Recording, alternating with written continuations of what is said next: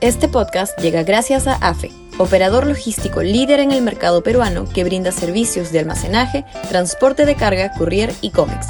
Los puedes ubicar en www.afe.pe. Y también gracias a Universidad Católica, número 1 en Perú y 12 en Latinoamérica, según el ranking mundial QS 2023.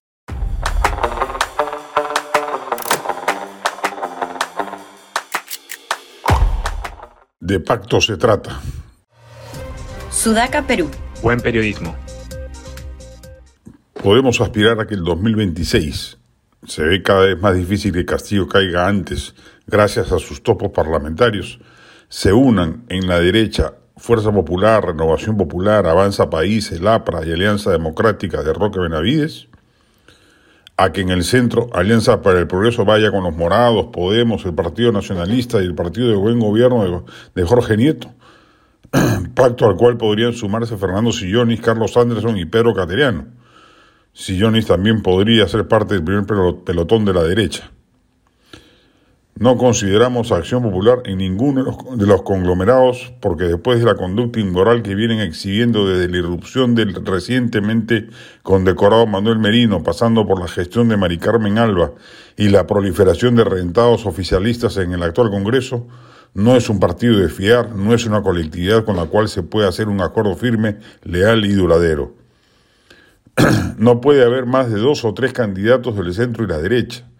Lo esencial es que ambas colectividades pasen a la segunda vuelta y evitarnos el trance de una jornada definitoria contra algún antisistema. En las segundas vueltas ya no priman los factores ideológicos, sino emocionales, como Guido Bellido o Antauro Humala, quienes en el polo izquierdista arrasarán una vez más con la acomodaticia Verónica Mendoza, por más que ella intente cínicamente presentarse como radical. El Perú es sociológica e ideológicamente de derecha y de centro, según las encuestas. Sería una muestra de inmadurez soberana que la clase política alineada con esos principios ideológicos se atomice y genere una situación que le permita a la minoritaria izquierda, en cualquiera de sus variantes, aparecer como protagonista. El centro y la derecha tienen que sentarse desde ya y plantear pactos, dividirse cuotas parlamentarias, designar probables planchas, hacer campaña larga, no apostar a que compitan todos en la primera vuelta y después apoyar al que pase. Está probado que en el Perú no hay endoses. Recordemos cómo más del 20% de los votantes de López Aliaga en la primera vuelta del 2021 terminó votando en la segunda vuelta por Pedro Castillo. Es la hora de pensar en el Perú antes que en el propio interés.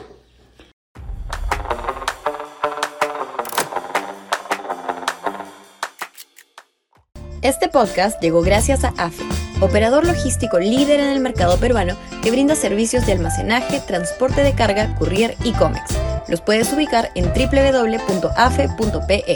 Y también gracias a Universidad Católica, número 1 en Perú y 12 en Latinoamérica, según el ranking mundial QS 2023.